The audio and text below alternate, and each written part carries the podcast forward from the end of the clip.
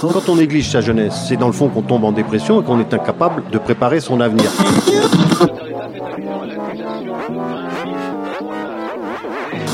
Ça ne veut plus rien dire, Lucien. C'est des merdeux, des cons. Le jeune est tourné vers l'avenir. Mais aujourd'hui, l'avenir ne se tourne plus vers le jeune. Univox, le rendez-vous du monde étudiant sur Radio Campus. Georges Solo, bonjour. Bonjour. Vous êtes professeur émérite en sciences de l'éducation, directeur de l'école doctorale gestion, économie, formation de l'université de Bourgogne. Non, je vous vois je fus. Vous fûtes, ouais, voilà, j'avais un doute, mais je préférais vous mettre encore en activité. Vous fûtes donc enseignant à l'UP Management de l'éducation, de la formation et de la culture, également euh, chercheur à l'IREDU. Euh, Pierre Bruno a souhaité euh, vous inviter notamment parce qu'en début d'année, comme je le disais tout à l'heure, vous avez participé à, la publication de l'étude, qui est à côté de vous d'ailleurs, le livre Salariat étudiant, parcours universitaires et conditions de vie, publié par l'Observatoire de la vie étudiante un ouvrage comme un état des lieux des nouvelles situations, des nouveaux rapports entre le travail, l'argent, le salarié, les conditions euh, de vie euh, d'étudiants. Alors avec vous, on va découvrir les résultats obtenus et comment vous avez procédé, mais d'abord, que saviez-vous de la condition d'étudiant ou que pensiez-vous savoir avant de démarrer euh, l'étude, ce, rapport salariat-étudiant? Avant de commencer, il y avait déjà eu des recherches sur le sujet, des publications du Conseil économique et social environnemental, par exemple, des, publications de l'UNEF hein, sur, euh, sur le sujet aussi, mais aussi des recherches avaient été publiées. Et euh, ces recherches mettaient en évidence la complexité du sujet. Euh, en particulier, euh, quelle relation entre euh, l'activité salariée des étudiants et leurs données personnelles, hein, leur âge, euh, leur situation universitaire? Y a-t-il une relation entre l'activité salariée et les résultats universitaires? Enfin bon, c'était voilà, il, faut, il fallait mettre en évidence la complexité. C'est ce qui a été fait dans un premier temps. Dans un deuxième temps, il a été montré que plus l'étudiant passait de temps au travail, plus les effets étaient négatifs sur euh, les résultats universitaires et sur les parcours. Autrement dit, au-delà de 15 heures de travail, euh, les, effets sont très négatifs. Inférieur à 8 heures, il n'y a pratiquement pas d'effet. une troisième donnée euh, montrait un effet plus positif, lui, mhm. qui montrait que les étudiants qui se consacraient beaucoup de temps au travail extra-universitaires à l'activité salariée, euh, étaient aussi ceux qui mettaient en place euh, des mécanismes de compensation ah oui. Mmh. et euh, s'investissaient davantage dans les études que les autres. Et donc arrivaient dans une certaine mesure, pas pour tous, mais pour ceux qui arrivaient à se maintenir dans le dispositif universitaire, arrivaient à compenser. Comme un effet correctif. Oui, tout à fait. On en reparlera peut-être tout à mmh. l'heure dans les résultats observés. Alors, ensuite se posaient des questions le travail, euh, l'activité salariée pour les étudiants euh, n'est-elle pas une opportunité de réussite sociale qui n'existe plus quand on est en échec à l'université aussi? Voilà. Euh, est-ce qu'on ne s'investit pas à l'extérieur parce qu'à l'intérieur on ne réussit pas? Ensuite, on peut se poser la question de savoir si l'étudiant ne s'investit pas aussi dans le travail et dans l'activité rémunérée parce qu'il ne donne pas de sens à ses études. Autrement dit, parce qu'il ne comprend pas euh, pourquoi euh, il suit telle formation et dans quel objectif. Et puis enfin, on peut se poser la question de savoir si l'activité salariée, finalement, n'est pas un sas de transition hmm. entre euh, l'université, un sas de transition positif entre l'université et le monde du travail. Autrement dit, l'activité salariée ne permettrait-elle pas de donner du sens aux études aussi? Hmm. Voilà tout un ensemble de questions qui se posent suite euh, aux travaux qui ont été réalisés. Donc nous connaissions euh, toutes ces données. Euh, nous les avons introduites d'ailleurs dans, le, dans l'ouvrage que nous avons publié, mais nous avons essayé bien entendu de les compléter. Pierre? Euh, alors vous en parlerez peut-être, mais après je crois qu'il y a travail et travail. C'est que dans certains cas, on arrive à trouver un emploi qui correspond. En gros, je veux dire, vous faites des études en lettres et vous trouvez des postes dans des bibliothèques ou un service culturel. Et c'est pas forcément non plus la même chose hein, que ceux qui. Enfin, moi, je voyais euh, des collègues qui devenaient euh, gardiens de nuit ou qui faisaient des piches chez McDo. C'est-à-dire qu'effectivement, après, il y a un salariat dans des filières qui sont effectivement pas trop éloignées et auquel cas il peut même y avoir une plus-value en termes de, de connaissance du terrain, alors que dans d'autres cas, effectivement, ce sont des emplois purement alimentaires souvent assez peu valorisé du point de vue du salaire, mais aussi peut-être du point de vue de la société, qui fait qu'effectivement cette, cette variable-là doit jouer aussi. Oui, euh, nous avons travaillé sur, euh, pardon, excusez-moi, sur la base de l'enquête de l'Observatoire mmh. de la vie étudiante de 2013 mmh. que nous avons suivi pendant trois ans, mmh. donc 2013, 2014, 2015, 2016. En 2013, sur 100 étudiants qui avaient une activité extérieure à l'université, il y en avait 19% qui exerçaient une activité rémunérée importante. Hein, autrement dit, une, activité rémunérée qui était pénalisante pour les Au-dessus des 15 heures dont vous parlez tout à l'heure. Exactement. Ensuite, il y en avait qui travaillaient au sein de l'université, hum. hein, des activités qui étaient liées aux études. Euh, il y avait 17%. Ensuite, il y avait les stages, dont on vient de parler. Les stages représentaient 29% de la totalité de ceux qui avaient une, activité extérieure. Et puis enfin, il y avait les jobs, hein, ceux qui, euh, un peu ce que j'appellerai tout à l'heure lorsqu'on décrira davantage le travail, un peu les intermittents du travail. Mmh. Hein.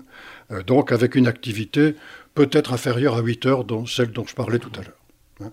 Donc si vous voulez, euh, l'activité extérieure concerne à la fois les stages, des activités liées à l'université, des jobs et 19% d'individus qui ont une activité euh, dans, mmh. dans, le travail très importante. Alors nous, nous nous sommes intéressés, nous avons éliminé les stages, hein, mais nous nous sommes intéressés essentiellement donc à tous les autres, c'est-à-dire à, l'activité dans l'université, aux jobs et aux activités euh, très très investies au-delà de 15, 15, heures, 15 heures par semaine c'est-à-dire l'activité rémunérée stricto sensu. Hmm. Euh, quel est le profil du coup des, étudiants salariés que vous, avez croisés? Est-ce que ce sont des classes sociales évidentes qui se retrouvent systématiquement? Est-ce qu'on a des profils, des parcours de vie qui sont euh, très différents? Il y, a, des constantes? Bah, les profils d'étudiants, euh, ceux qui travaillent généralement sont ceux qui ont un besoin alimentaire, hein, dont parlait Pierre Bruno tout à l'heure. alors, par exemple, euh, euh, si on, s'intéresse aux raisons pour lesquelles il y a une activité salariée, ceux qui travaillent disent que j'ai une activité salariée parce que ça me permet d'améliorer mon niveau de vie à 79%. Autrement dit, euh, l'activité salariée est vraiment très très alimentaire. Hein, si elle n'existait pas, mmh. je ne sais pas comment je survivrais. Hein. en, dessous, bien entendu, ça permet d'acquérir une expérience professionnelle. Hein, quand même. Hein. Euh, mais quand même, la, motivation principale est à 73%. Et bien entendu, ceux qui euh, travaillent, ceux qui s'investissent le plus dans l'activité salariée sont ceux qui euh, ont les ressources les plus faibles. Mmh, mais cette activité salariée ne suffit parfois pas à surmonter les difficultés financières. Hein. Il y a, il y a des, comment dirais-je, des catégories sociales d'étudiants qui sont très pénalisées, ce sont celles qui, euh, sur le plan de l'imposition, se trouvent juste aux limites supérieures, hein, euh, définies par la loi pour obtenir euh, une bourse, par exemple. Hein. Et là, les classes moyennes inférieures sont celles qui ont le plus de difficultés, parce qu'elles ne bénéficient pas des bourses maximum, et elles ont les revenus qui sont très proches des revenus minimums. Donc leurs enfants partent à l'université avec des bourses qui ne sont pas élevées, parce qu'ils sont au-dessus du seuil, Hein, bien entendu. Et donc ces enfants sont obligés, pour une bonne part, euh, de compléter euh, les revenus familiaux, les petits revenus de la bourse, par une activité salariée. Hmm. Pierre, peut-être une question ou une réaction Oh non, non, je peux... j'écoute avec un grand intérêt, donc euh, tout est parfait pour moi. Depuis tout à l'heure, je me pose une question qui n'est pas dans votre étude, Georges Cholot.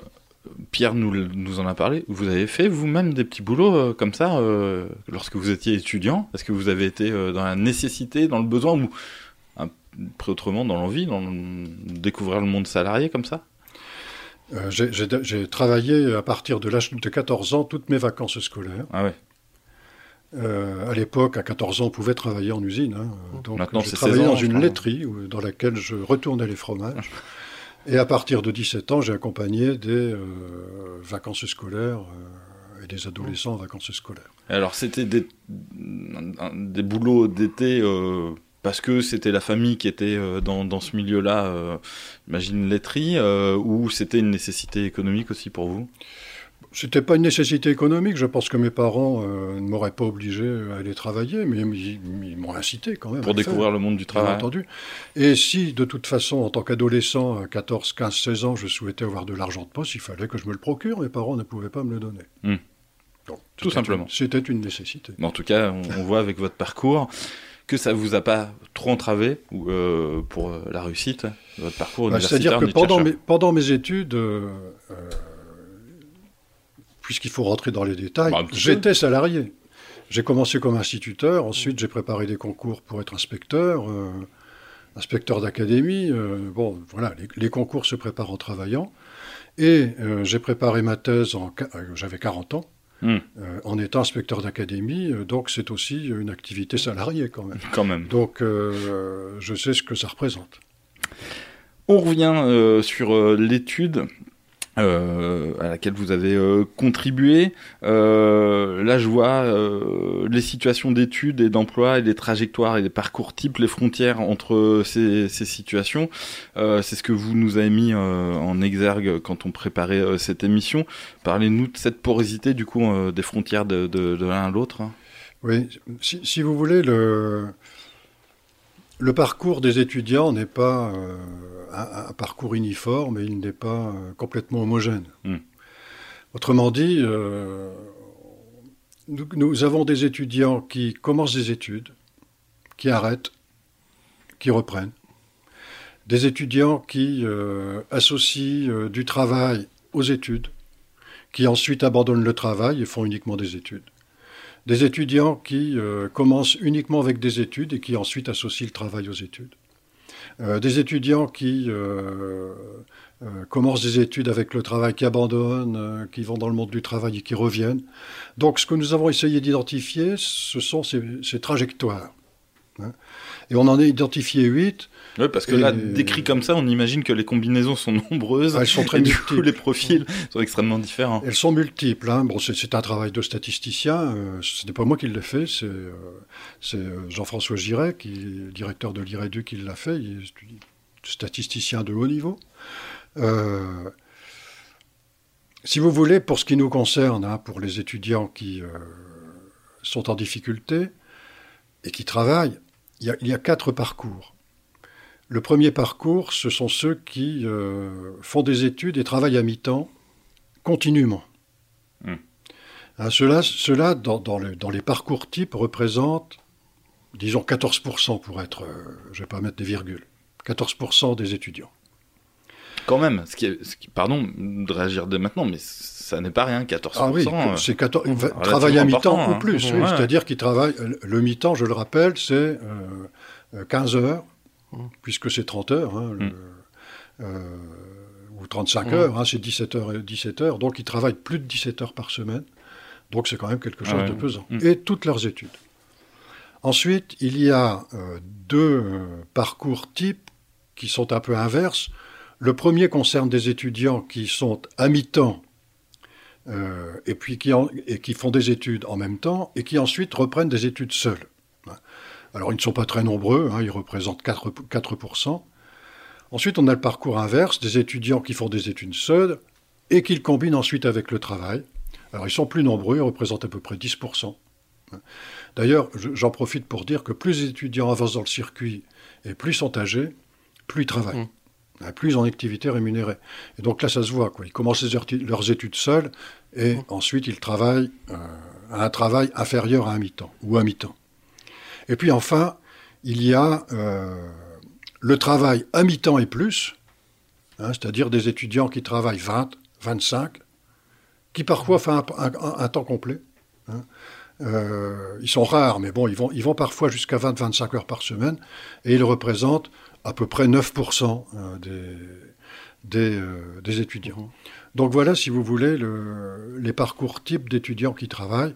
Vous voyez, c'est en gros, euh, on considère qu'il y a 30% de parcours qui sont, on va dire, impactés. Mhm. J'emploie un terme impactés par le travail étudiant. Bon, je pense qu'on va voir le pourquoi et le comment de cette euh, modification de parcours de, trajet bah, juste après cette première pause musicale. On se retrouve tout de suite après, toujours pour parler salariat et étudiants.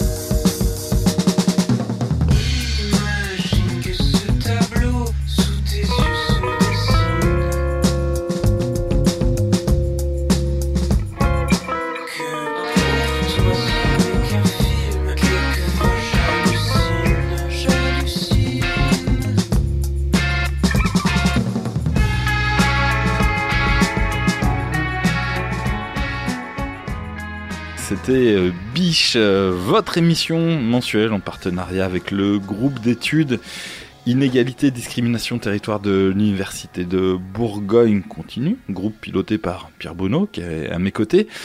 On continue et on termine hein, cette émission, déjà la dernière partie, euh, toujours en compagnie de Georges Solo pour évoquer les situations des étudiants salariés autour de la publication récente de Salariat étudiants, parcours universitaires et conditions de vie.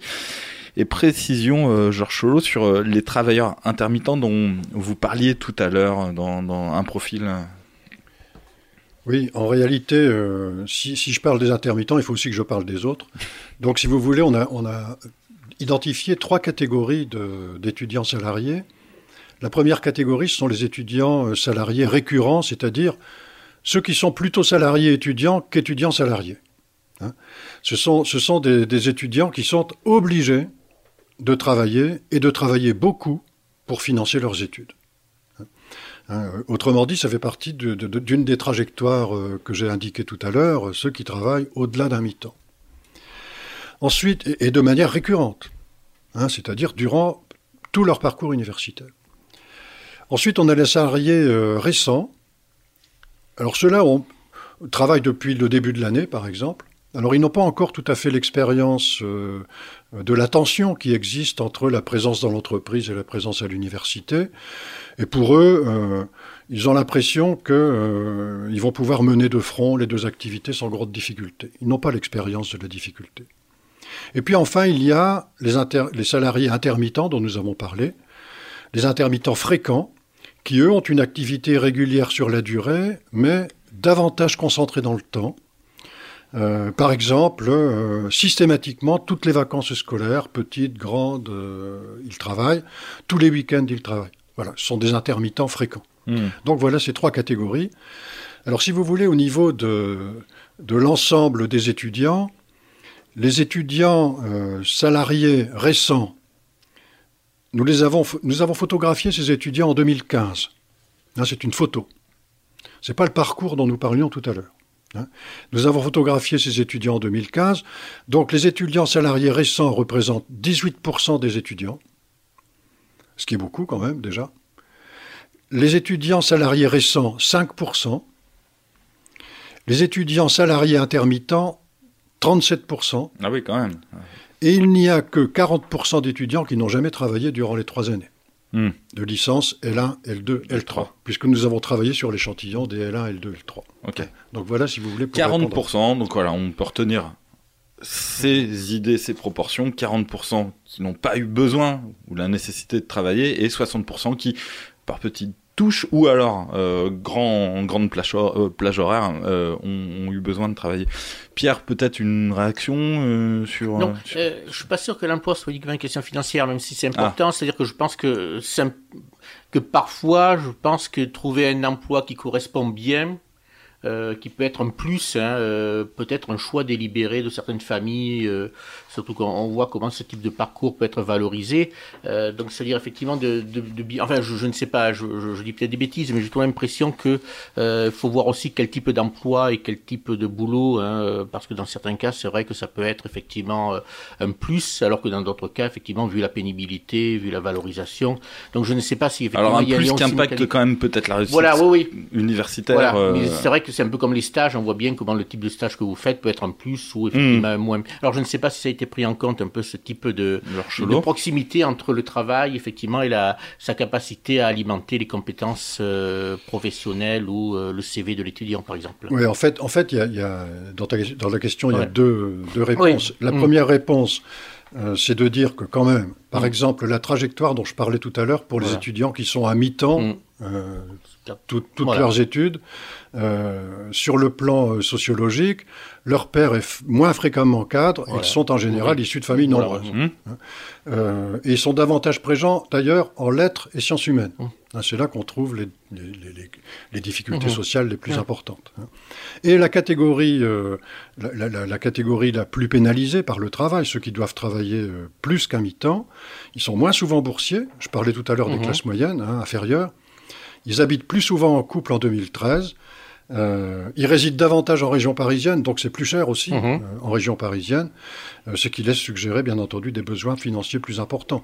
Donc, donc les catégories qui s'investissent le plus dans le travail sont celles qui en ont le plus Mhm. besoin Besoin, quand mhm. même. Alors, deuxième élément de réponse quand même dans la question, ces, ces- ces- ces travaux bénéficient-ils aux étudiants finalement? Alors la réponse est oui. Euh, les, les- les travaux bénéficient aux étudiants. Les étudiants qui travaillent, euh, ceux- même ceux qui sont al- salariés depuis plus de trois ans, répondent à pratiquement 80% que ça leur permet d'acquérir une expérience professionnelle. Donc là, on est Donc- sur une perception malgré tout, malgré tout, positive. Absolument. Ils, ils- ils sont pénalisés. Euh, ils disent, on pourrait, on, on pourrait évoquer toutes les difficultés qu'ils éprouvent sur le plan de la fatigue, sur le plan euh, euh, des relations négatives avec les, les camarades, puisqu'ils sont moins souvent à l'université, donc ils ont moins de relations sociales. Sur la impossibilité de fréquenter souvent la bibliothèque universitaire, tout ça, ce sont des éléments négatifs. Mais euh, ce travail leur permet néanmoins d'acquérir une expérience professionnelle et un peu moins de compétences complémentaires à la formation. Mais enfin, bon, c'est quand même positif. Voilà. Euh, cela dit, sur le plan des avantages, ils disent également que le cumul emploi-études les oblige à mieux s'organiser. Et c'est parce qu'ils sont obligés de mieux s'organiser que précisément ils parviennent à des résultats euh, relativement positifs sur des parcours un peu plus longs. Hmm. Hein, Voilà, si vous voulez. Donc il y a euh, euh, des aspects négatifs, mais il y a aussi des aspects positifs. Alors tiens, j'aimerais qu'on arrive à un point que vous aviez listé là, comme il nous reste à peu près 5 minutes euh, d'émission quand même, qui est le dernier que vous nous aviez mis en valeur, l'activité euh, rémunérée et la réussite universitaire. Parce que au bout du compte, au-delà de questions morales, c'est aussi ça qui va compter. Est-ce que euh, on est énormément pénalisé? Vous nous avez dit il y, a un, impact. Est-ce qu'on est énormément pénalisé dans la réussite aux examens? Est-ce qu'on peut compenser plus tard derrière avec euh, une expérience dans le milieu professionnel qui nous euh, enrichit le CV, etc. Bref. Quel rapport vous avez constaté à travers cette étude, Georges Chelot, euh, sur l'activité rémunérée et puis la réussite scolaire? Oui. Je, complète, enfin d'abord, je, complète d'abord en disant que pour les étudiants, il y a une difficulté majeure. Euh, c'est le statut de salarié et le statut d'étudiant. Euh, moi, je voudrais rappeler qu'en sociologie, euh, on définit le statut et le rôle en disant que le statut, c'est l'ensemble des comportements que les autres attendent de votre part. Et le rôle, c'est l'ensemble des comportements qu'on attend de la part des autres. Euh, quand on est en entreprise, le- le- le- l'entrepreneur attend un certain nombre de comportements de la part du salarié, et donc du- de l'étudiant. Et quand on est à l'université, les enseignants attendent de la part de l'étudiant d'autres choses. Et donc l'étudiant doit articuler deux statuts et deux rôles différents, ce qui est une difficulté importante sur le plan sociologique et psychologique, bien Et entendu. souvent contradictoire. Voilà. Et donc, si vous voulez, ce- ce- euh, cette difficile articulation peut expliquer certaines, euh, certains impacts négatifs sur euh, la réussite et sur les parcours. Alors, pour préciser maintenant euh, la réponse à la question, euh, exercer une activité salariée au moment des examens est d'autant plus pénalisant que cette, que ce- que cette activité salariée est lourde. Hein, Autrement dit, euh, supérieure euh, au travail à mi-temps dont on parlait tout à l'heure. Sauf alors c'est là que vous voyez qu'on on met des bémols, sauf en cas d'activité récurrente, où cette surcharge pénalisante en début de parcours devient au contraire bénéfique en fin de parcours. Autrement dit, tout à l'heure, j'ai évoqué la nécessité pour les étudiants de mieux s'organiser, et ils le disent eux-mêmes d'ailleurs, hein, c'est un, c'est un bénéfice secondaire au travail, et donc euh, la pénalisation est moins lourde pour ceux qui sont récurrents, disons. Par contre, exercer une activité légère est plutôt bénéfique au départ. Hein, ça ne pose moins de problèmes euh, pour la réussite. Alors, euh, dans la réussite, on distingue la réussite aux examens, mais on distingue aussi les parcours. Mhm. Autrement dit, euh, on peut réussir à un examen ou échouer à un examen et réussir à cet examen l'année suivante Mhm. hein, ou le semestre suivant. Autrement dit, on peut avoir des réussites, des échecs aux examens en allongeant les parcours. Mm. Et d'une manière générale, ce qu'on peut dire, c'est que euh, le travail, l'activité salariée, d'une manière générale, notamment lorsque les parcours, lorsque l'activité est récurrente et lorsque le travail salarié est important, allonge les parcours universitaires. Du coup, ça modifie le profil. C'est ça, ça modifie le profil de l'étudiant qui réussit avec euh, ce, temps supplémentaire. D'accord. Donc oui, c'est pas, euh, c'est pas un échec euh, total. C'est la manière aussi dont on doit finalement appréhender son parcours universitaire quand on s'engage dans le dans, dans, le- dans le travail. En fait, c'est aussi ça. C'est l'étudiant qui doit être conscient de ça au moment. Tout à fait, mais un allongement de parcours est quand même pénalisant. Euh, imaginons euh, des dates limites, des, da- des- des âges limites pour l'inscription à certains concours. Hmm. Euh, c'est pénalisant aussi dans un CV. Quand on a mis 5 ans pour obtenir la licence parce qu'on était obligé de travailler, c'est pas forcément indiqué. Dans le CV, il est indiqué qu'on a eu des qu'on a travaillé, qu'on avait euh, un, job à l'université ou qu'on avait un job à l'extérieur de l'université. Mais quand on a mis 5 ans pour obtenir euh, pour obtenir une licence, c'est pas forcément un bon signe pour un employeur. Donc, si vous voulez, euh, obtenir un diplôme avec un allongement de parcours, c'est un, c'est un effet très important pour les étudiants, mais qui, d'une mais qui quand même peut rester pénalisant. Hein. Et en plus, on entre dans l'emploi plus tard, donc on perd du salaire. On arrive, nous, à la fin de l'émission. Je- J'invite les gens peut-être à aller sur Internet d'abord écouter ce podcast, hein, évidemment. Euh, L'étude euh, à, laquelle vous avez contribué, euh, Georges Cholot, elle est, on peut la trouver par exemple, j'imagine, à l'université de Bourgogne. Elle est disponible euh, ici et là euh, assez facilement. Elle est disponible à la bibliothèque universitaire, elle est disponible à l'IREDU, euh, donc il n'y a aucune difficulté. Et moi, je suis disponible pour en parler, bien Euh, entendu. ben, voilà. Merci beaucoup, euh, Georges Cholot. Quand on néglige sa jeunesse, c'est dans le fond qu'on tombe en dépression et qu'on est incapable de préparer son avenir.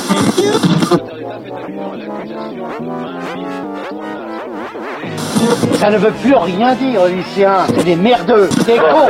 Le jeune est tourné vers l'avenir.